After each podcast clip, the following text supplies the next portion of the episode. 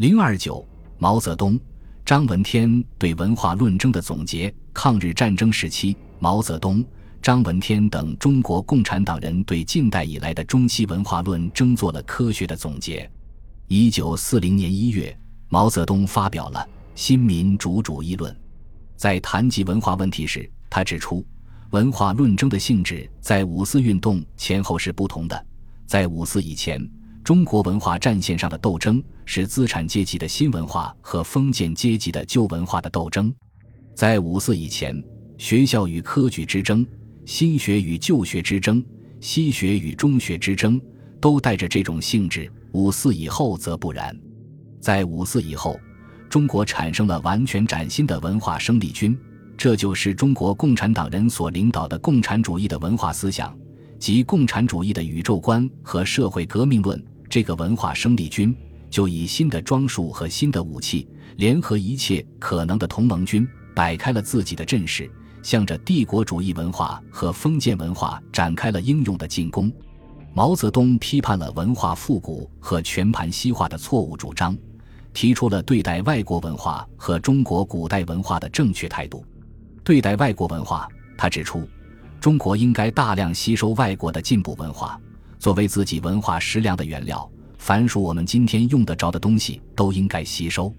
但是，一切外国的东西。如同我们对于食物一样，必须经过自己的口腔咀嚼和胃肠运动，送进唾液、胃液、肠液，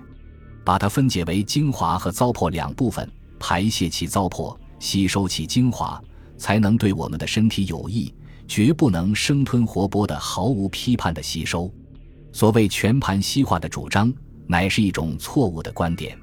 关于对待中国古代文化，他指出，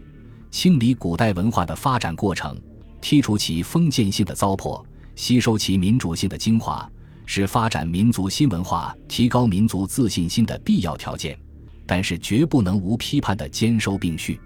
必须将古代封建统治阶级的一切腐朽的东西和古代优秀的人民文化及多少带有民主性和革命性的东西区别开来。后来，他在《论联合政府》的报告中也强调，对外来文化。中国古代文化都不能采取一概排斥或盲目搬用的态度，否定文化复古和全盘西化论。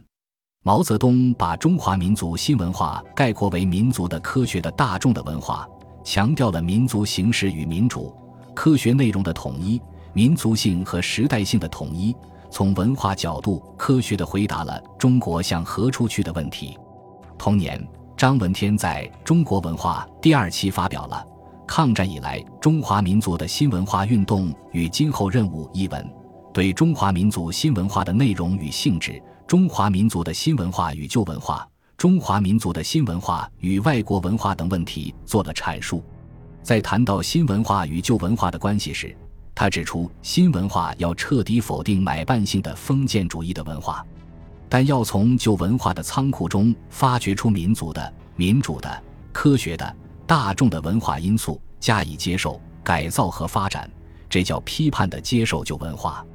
在谈到新文化与外国文化的关系时，他指出要吸收外国文化的一切优良成果，不论是自然科学的、社会科学的、哲学的、文艺的，绝不像中学为体、西学为用的中国本位文化论者那样，只吸收外国的自然科学来发展中国的物质文明。但这种吸收。绝不是完全抄袭外国文化的所谓全盘西化，外国文化中的反动文化是应坚决排斥的。